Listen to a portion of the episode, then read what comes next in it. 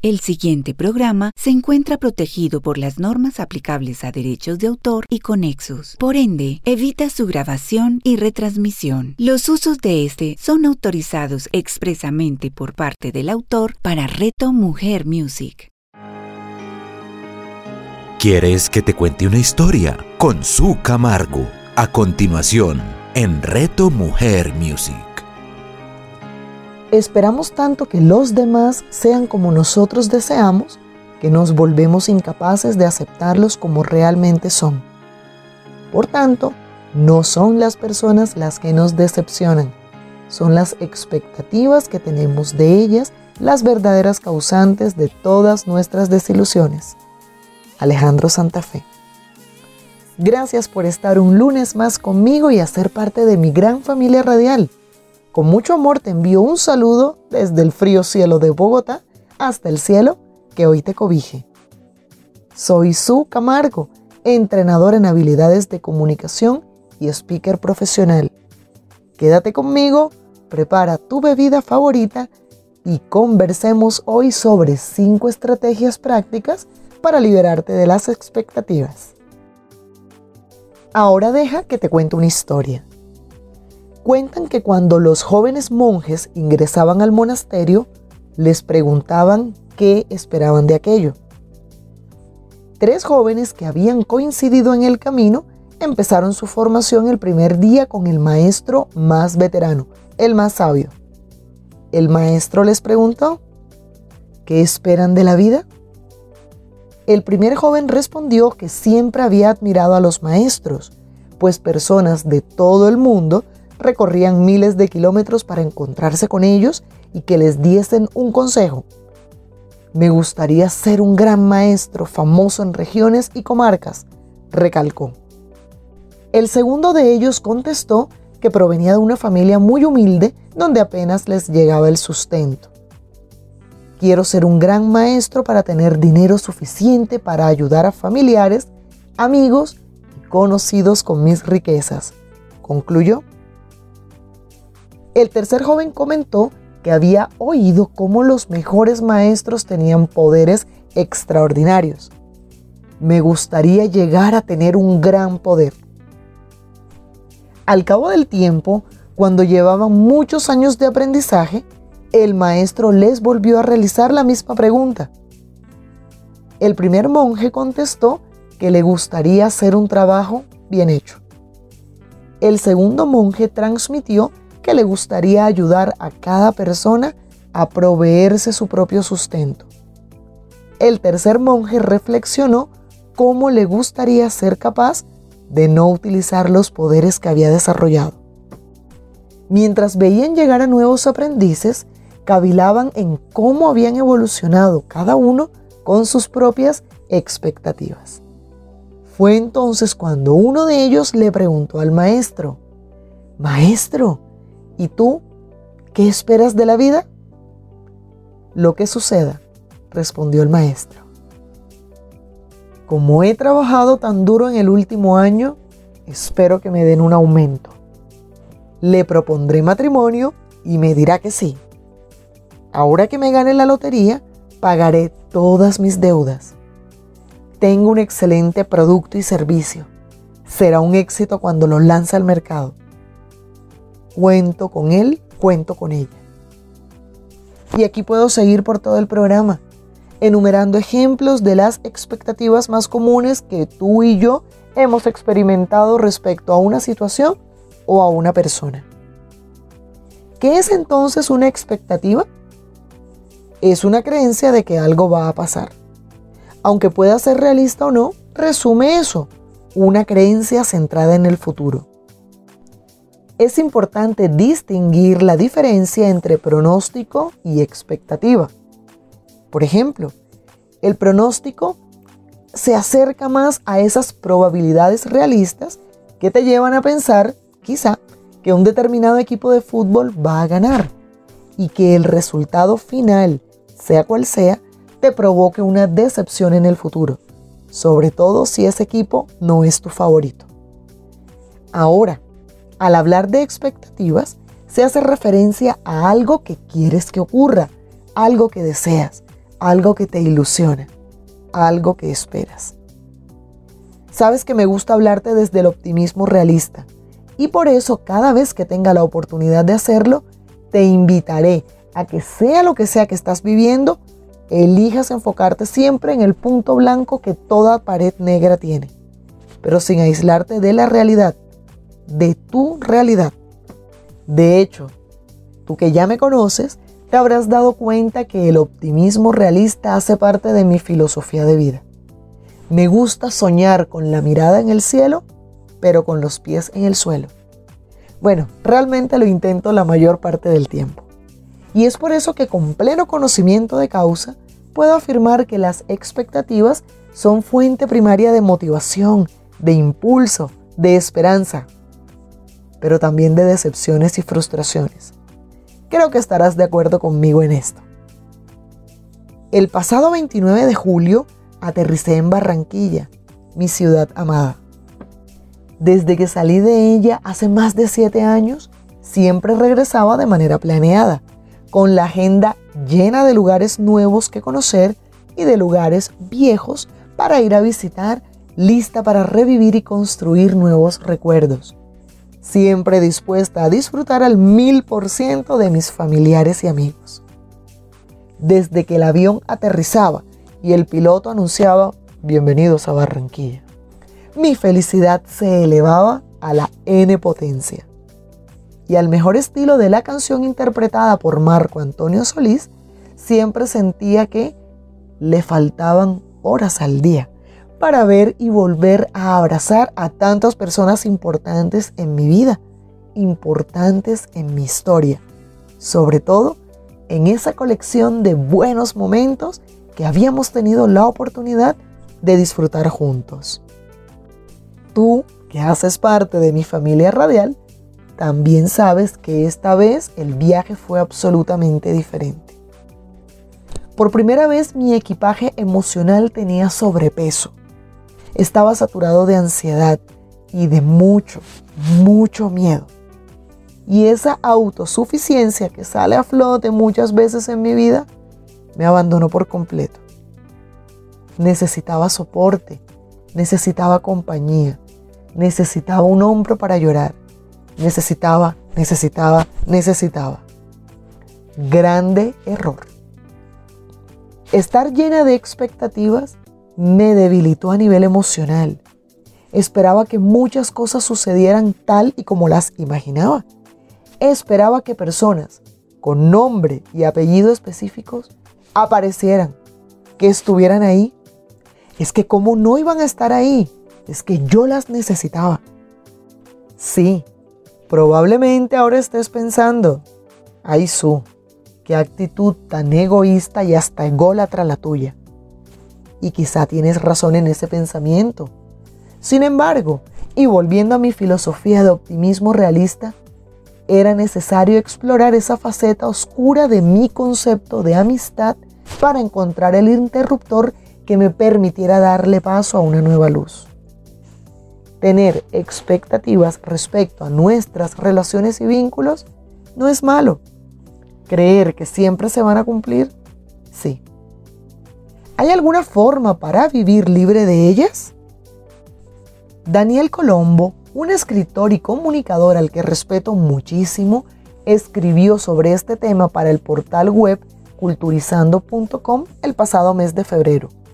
Y allí compartió cinco estrategias para trascender a las expectativas y vivir en el presente. Hoy las traigo literalmente para ti. Estrategia número uno. Identifica las expectativas propias y sobre los demás. El autor afirma que vivimos en un mundo donde somos co-creadores. Deja que los demás hagan su parte y solo encárgate de la tuya haz el esfuerzo consciente de promover un silenciamiento interno e introspección cada vez que quieras controlar el curso de las cosas. Obsérvate y déjate fluir. Se escucha fácil, pero no lo es.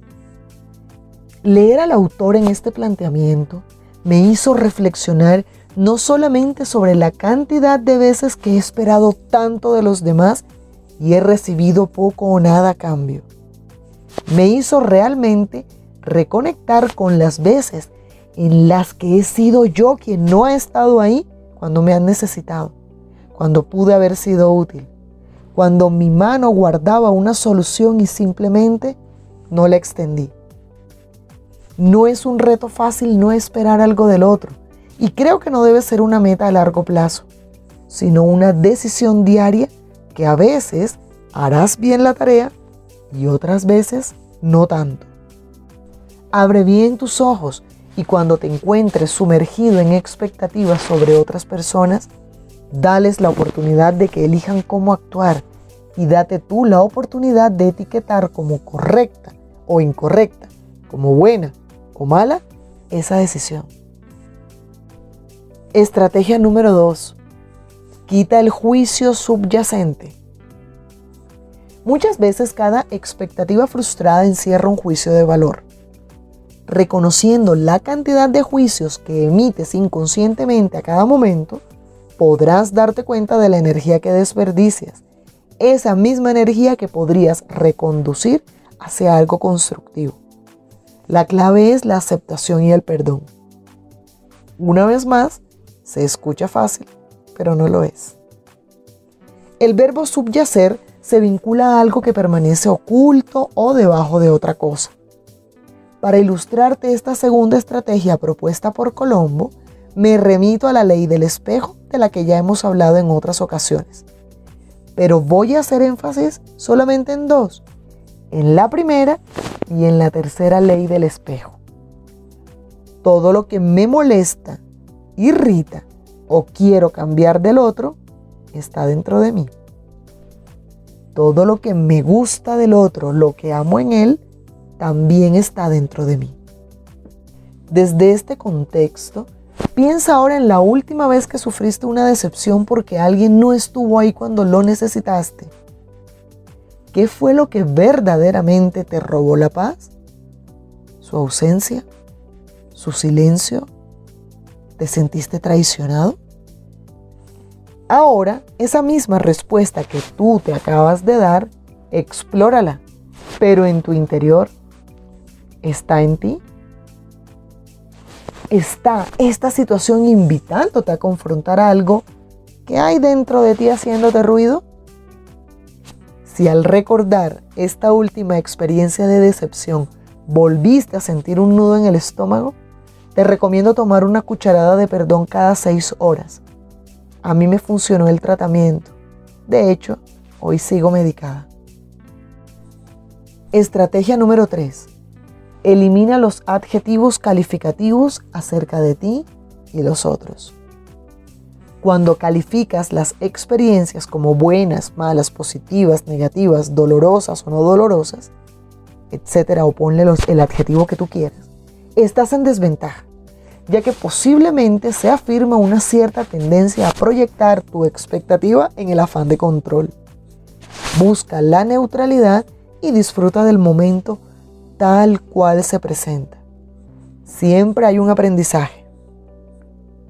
Mi frase más utilizada y repetida en el último mes es un día a la vez, con sus afanes, con sus regalos, con sus sorpresas, con sus dudas, con sus certezas, con sus lágrimas, con sus sonrisas, incluso con sus expectativas. Colocarle una etiqueta a algo, sea una experiencia o una persona, automáticamente anula en ti la oportunidad de transformarla en un aprendizaje.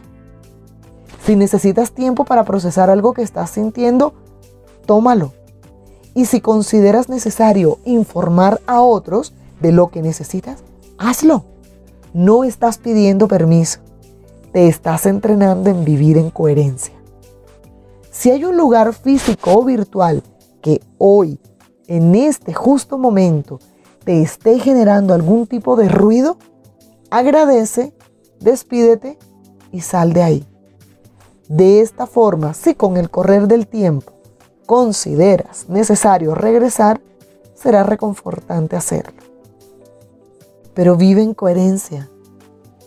Quédate en los lugares y rodéate de las personas que le aporten a tu paz, que le aporten al brillo en tus ojos, que le aporten a la serenidad y a la tranquilidad de tu alma.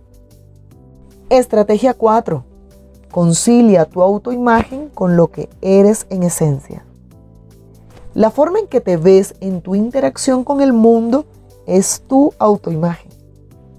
Si esa autoimagen interna no está en consonancia con el resultado externo, hay una distorsión. Trabaja conscientemente por hacer estos ajustes para que lo de adentro, el ser, lo sutil y lo profundo, y lo de afuera, hechos, relaciones, resultados, sean concordantes todo el tiempo. Bien decía Buda, ni tu peor enemigo puede hacerte tanto daño como tus propios pensamientos. En el libro Encantado de conocerme, publicado por Borja Vilaseca en enero del 2008, el autor define el ego como nuestro instinto de supervivencia emocional. También lo denomina personalidad o falso yo. No en vano, afirma que el ego es la distorsión de nuestra esencia, una identidad ilusoria que sepulta lo que realmente somos. Es como un escudo protector, cuya función consiste en protegernos del abismo emocional que supone no poder valernos ni sobrevivir por nosotros mismos durante tantos años de nuestra vida. El ego, que en latín significa yo, también es la máscara que hemos ido creando con creencias de segunda mano para adaptarnos al entorno social o quizá el económico en el que hemos nacido y nos hemos desarrollado. También estamos identificados con nuestro ego, continúa diciendo Vilaseca, cuando tratamos de que la realidad se adapte constantemente a nuestras necesidades, deseos y expectativas. Cuando nos perturbamos a nosotros mismos victimizándonos y culpando a otras personas de lo que nos sucede. Cuando nos tomamos las cosas que pasan o los comentarios de los demás como algo personal. Cuando no aceptamos a los demás tal como son, tratando de cambiarlos para acomodarlos a cómo, según nosotros, deberían ser o deberían actuar. Cuando nos lamentamos por algo que ya ha pasado o nos preocupamos por algo que todavía no ha sucedido, marginando por completo el momento presente. Cuando somos incapaces de estar solos, en silencio, sin hacer nada, sin estímulos ni distracciones de ningún tipo. No quieras liberarte del ego, solo intégralo de forma consciente en tu ser para que aflore tu verdadera esencia. Solo así saborearás las mieles de lo que verdaderamente significa vivir en armonía contigo con los demás y con la realidad que estás viviendo. Estrategia número 5. Libera la carga oculta. Las expectativas frustradas crean un peso de energía negativa acumulada en ti de forma inconsciente. Desarrolla la destreza de no arrastrar tanto lastre por la vida. Aprende a soltar lo que no coincide con tu molde mental o emocional en el momento en que ocurre. Colombo también dice que se trata de que te animes a vivir pequeños duelos cotidianos, incluso en las cosas más sencillas. Pronto empezarás a sentirte más liviano, con menos carga y sin tanto peso. El resultado final es la libertad de las ataduras que te mantuvieron cautivo durante tantos años. Azúcar Moreno es un dúo musical español compuesto por las hermanas Encarna y Toñi y ellas resumen muy bien esta quinta estrategia en la letra de una de sus canciones. Escucha esto. Si no quieres aguantar y te quieres liberar, una frase te diré. Solo se vive una vez. Si te importa el qué dirán y te quieres controlar, recuérdalo bien. Solo se vive una vez. Si te quieren amargar con problemas y demás, no te dejes convencer solo se vive una vez. Hoy escuché esta canción unas tres veces y cada vez su mensaje hacía más eco en mí. Solo se vive una vez y la vida a veces te calienta y te refresca con su suave brisa, pero otras te agarra sin paraguas y te manda el aguacero.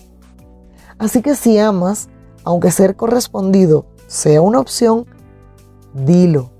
Recuerda que solo se vive una vez. Mi último microduelo fue ayer, a más de 10.000 pies de altura. Experimenté un ataque de pánico que requirió, además de la mano de mi esposo sosteniendo la mía, asistencia del personal a cargo del vuelo. Y todo tuvo un origen emocional. Lloré en el avión, sudé, tomé y tomé agua y mis labios seguían secos hice ejercicios de respiración asistida. ¿Y sabes qué fue lo que verdaderamente me sacó de ese estado? Reconocer que después de un mes juntos y aunque mi papá se recupera en casa y cuento con el apoyo de personas maravillosas e incondicionales en mi familia y una que otra hermana y hermano de vida que se han ofrecido a ser mis brazos, mis ojos, mis pies, durante estos días venideros? Decir adiós en esta ocasión ha sido difícil, muy difícil para mí. Y esta experiencia me hizo replantear vínculos, relaciones, amistades, incluso sueños y metas. No me había dado la oportunidad de sacar algunas cositas emocionales que todavía estaban ahí, frustraciones, tristezas, decepciones. Y esto hizo que este duelo mal llevado, a este duelo al que yo le estaba dando la espalda y decía, no es necesario vivirlo, saliera. ¿Y cómo salió? En forma de ataque de pánico. En ti puede salir en forma de enfermedad, en forma de rabia de muchas maneras, de muchos colores, de muchas formas. Solo quiero invitarte a que vivas tu microduelo, ese microduelo que puede ser el camino para tu sanación. Cinco estrategias prácticas para liberarte de las expectativas. Primera, identifica las expectativas propias y sobre los demás. Segunda, Quita el juicio subyacente. Tercera, elimina los adjetivos calificativos acerca de ti y los otros. Cuarto, concilia tu autoimagen con lo que eres en esencia. Y quinta, libera la carga oculta. En los 27 días que mi papá estuvo en la unidad de cuidados intensivos, creo que aprendí mucho más sobre la amistad y la incondicionalidad que a lo largo de toda mi vida. Entendí que hay personas que entran a tu vida con un propósito y otras que salen de ella por la misma razón. Entendí que siempre hay una mano extendida dispuesta a ayudar a levantarte, incluso cuando otros ni se enteren que te has caído. Entendí que un amigo entiende tus palabras, pero que un verdadero amigo comprende y te acompaña en tus silencios. Y sobre todo entendí que está bien el que se queda, pero también está bien el que decide no hacerlo, incluso si ese alguien eres tú. Cuando requieras ayuda, soporte, compañía, pídela y en libertad acéptala, pero deja que llegue. Te sorprenderás de las personas nuevas que llegan a tu vida y te sorprenderás aún más de aquellas que creías olvidadas y reaparecerán con una palabra, con un mensaje, con una llamada, con su presencia física. Regocíjate con ellas. Cada persona carga su propia cruz, así que simplemente no prejuzgues. Por ello, gracias a ti que estuviste ahí conmigo en este duro proceso, en esta dura prueba, pero también gracias a ti que elegiste no estarlo. Gracias al que estuvo y gracias al que no. Quiero hoy que tú confíes en ese plan perfecto que tiene escrito tu nombre. Y si tuviera que elegir una sola cosa que quiero que recuerdes y apliques de nuestra conversación de hoy, es esta. Las apariencias no engañan. Las que verdaderamente engañan son las expectativas. Si quieres recibir por escrito la historia de hoy de la autoría de la psicóloga clínica Raquel Baldazo, únete a mi familia digital en redes sociales. Te espero en arroba su guion bajo Camargo y con mucho gusto te la haré llegar. Recuerda que estoy a un clic de distancia.